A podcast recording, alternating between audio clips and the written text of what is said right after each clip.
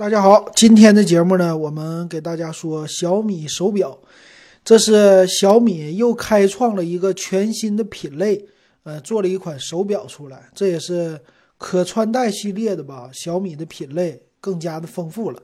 那咱们来看一下这次的小米手表，它到底怎么样哈？呃，首先来说呢，就是这个外观了。这个外观方面啊，小米手表做的，哇，简直就是一个 iPhone。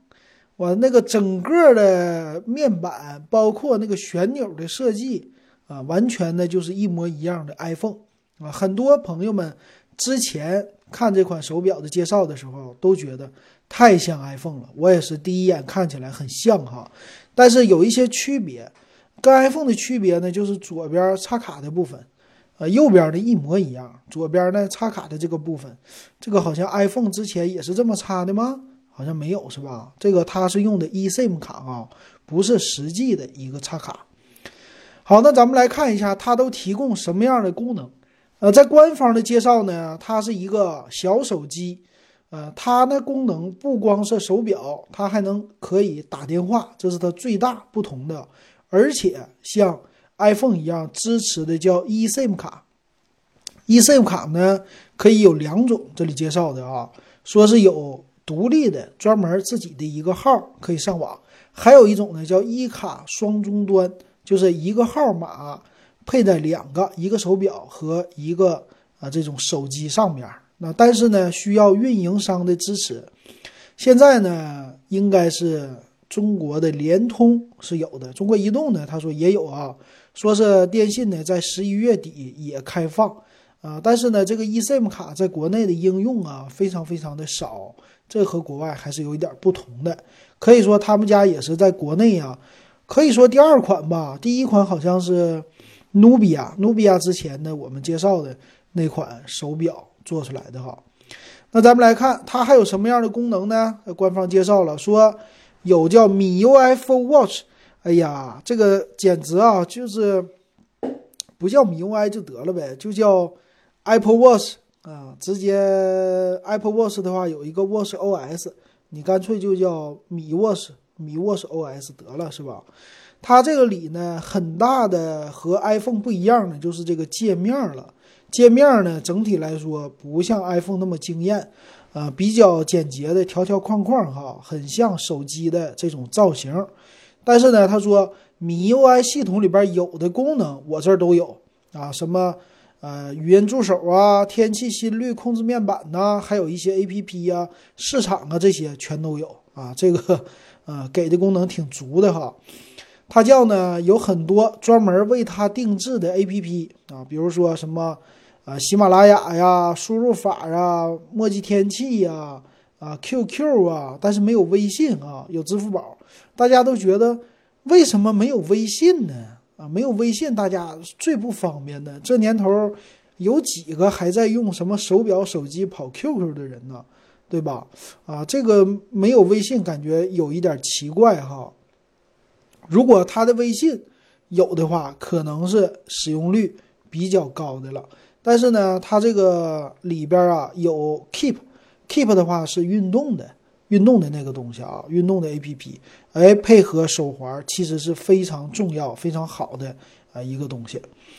那输入法呢，它这里边也挺有意思啊，键盘特别特别的小的一个输入法，但是确实是搜狗的啊，用起来九宫格这种方式。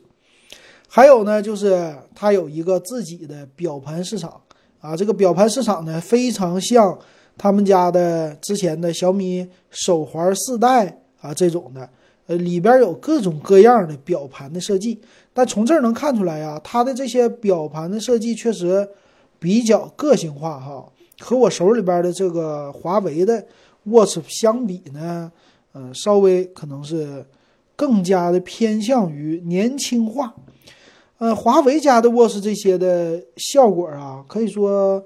偏向于有功能化的，也有拟物化的，就像真正的手表一样，因为它是一个圆盘。但是小米这个呢，像苹果一样啊，它就是一个啊这种的，属于是方块的盘子了啊。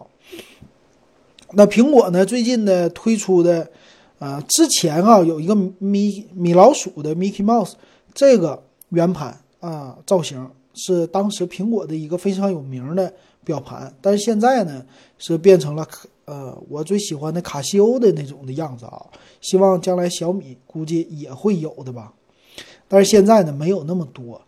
那还有什么呢？就是啊有很多的训练模式，但这些都是手环都有的功能了啊，咱们没什么必要再详细的介绍了。它也有呢。叫一堆的气压计、指南针呐、卫星定位呀，还有六轴的传感器啊，这些传感器类的东西比较多，所以你出去玩啊，干嘛呀？当一个什么小的，呃，什么指南针呐，这些都可以给你用的啊，这个不错。还有呢，叫支持什么运动的算法啊，帮助你分析运动啊，都是在运动方面强调的。还有呢，新出来的叫全身全新的身体能量，身体能量呢说能计算出来你身体的这个能量值到底怎么样。如果能量值不够呢，就提醒你赶紧睡觉吧，你的电池要充电了，好像是这样的啊。这个也是新玩的东西，新的一个玩法，挺有意思的。还有呢，就支持一些手环一样的什么。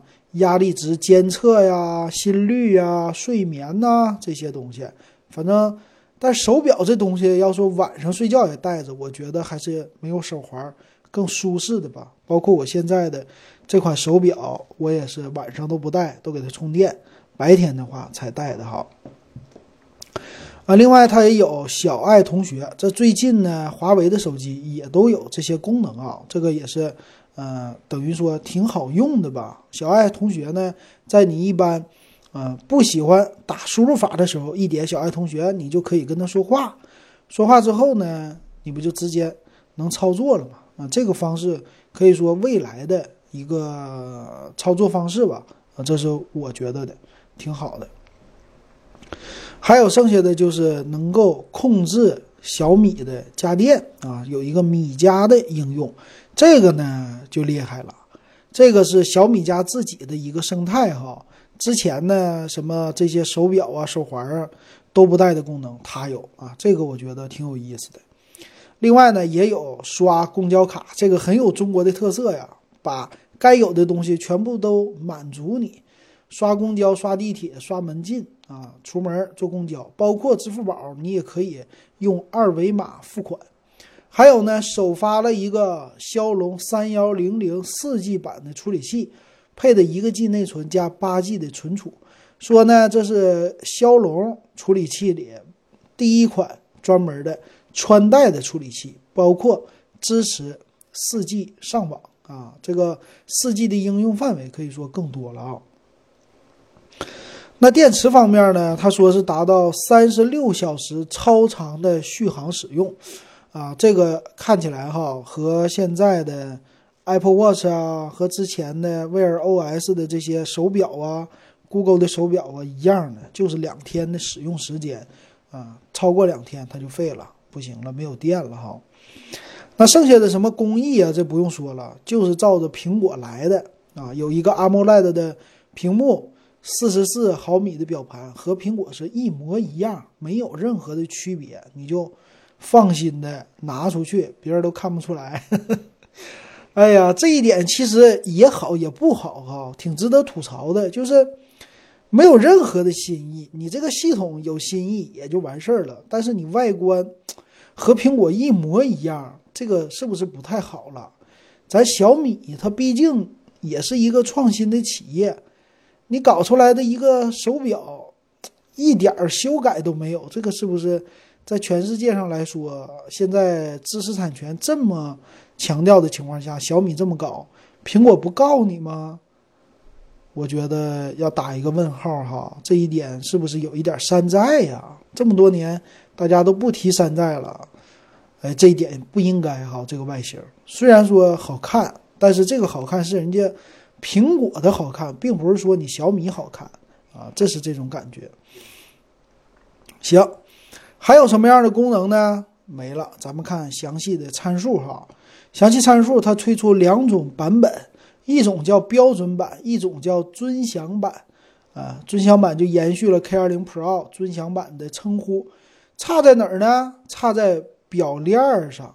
啊，一个呢这个表链是不锈钢的，一个呢叫氟橡胶，氟橡胶，还有呢边框不同，氟橡胶的这边框呢铝合金的，啊，尊享版的不锈钢的，所以说白了啊，就是一些材质的不同。他们俩呢，首先说表盘，一个是康宁大猩猩第三代。还有一个呢，尊享版是蓝宝石的这种玻璃镜面儿，嗯，重量不同，剩下尺寸它们俩都是一模一样，包括里边的东西，所以这个呢，就一般的小白用户买一个标准版就完事儿了哈。那咱们来看它的详细的参数哈，它的屏呢，一点七八英寸 AMOLED 屏幕，分辨率呢，三六八乘四四八，分辨率还是挺高的。包括 eSIM 卡、骁龙的三幺零零处理器，一个 G 内存，八个 G 存储，叫支持游泳防水。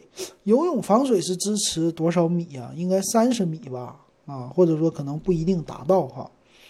还有呢，支持一堆的运动的模式、心率的监测的模式，包括支持小爱同学，支持支付宝支付、微信支付。哎。微信不是不绑在 APP 里吗？怎么还支持微信支付呢？啊，那这看来好像是微信必须也要装在这上的哈。所以喜欢用微信的同学应该没啥问题了。那网络呢，应该是全网通的，就是三 G 和四 G 支持，二 G 网它已经不支持了。因为看到啊，三 G 网是 WCDMA 的，它这里写的是支持的。那 WiFi 呢？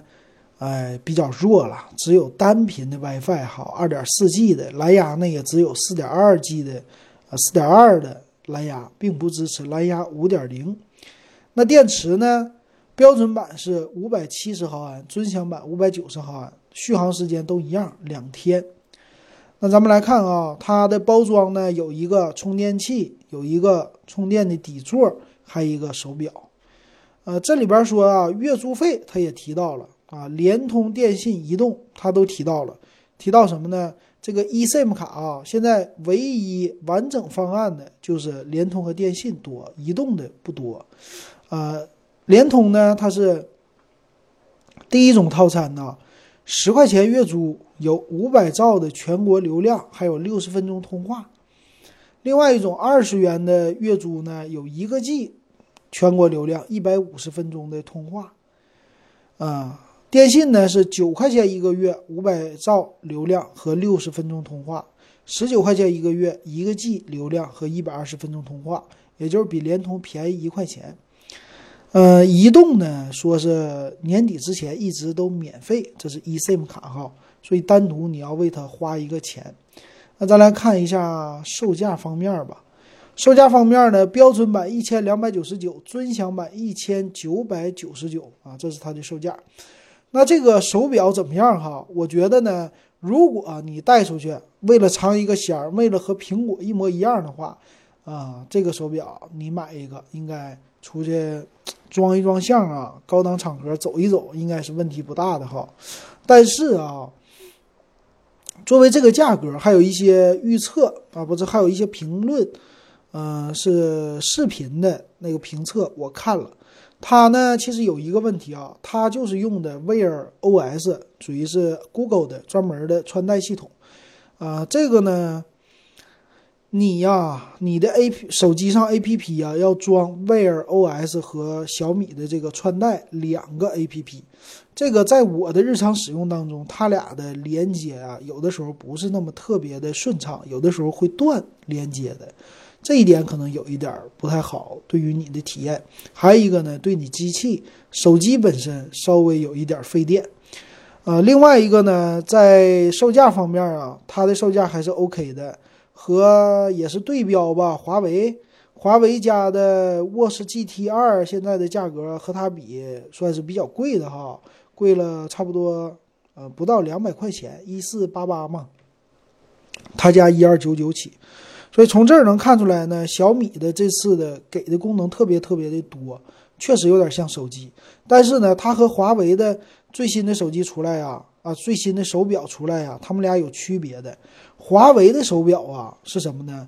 华为的手表是注重续航了，因为它已经知道现在啊，嗯，之前的 Wear OS 的系统的续航都比较弱，华为单独自己做了一个系统啊，这样的话，它的速度不能说速度吧，它的续航是大大的增加了的。这个对于手表用户来说，我觉得还是挺注重的吧。啊，这是一个吐槽的槽点。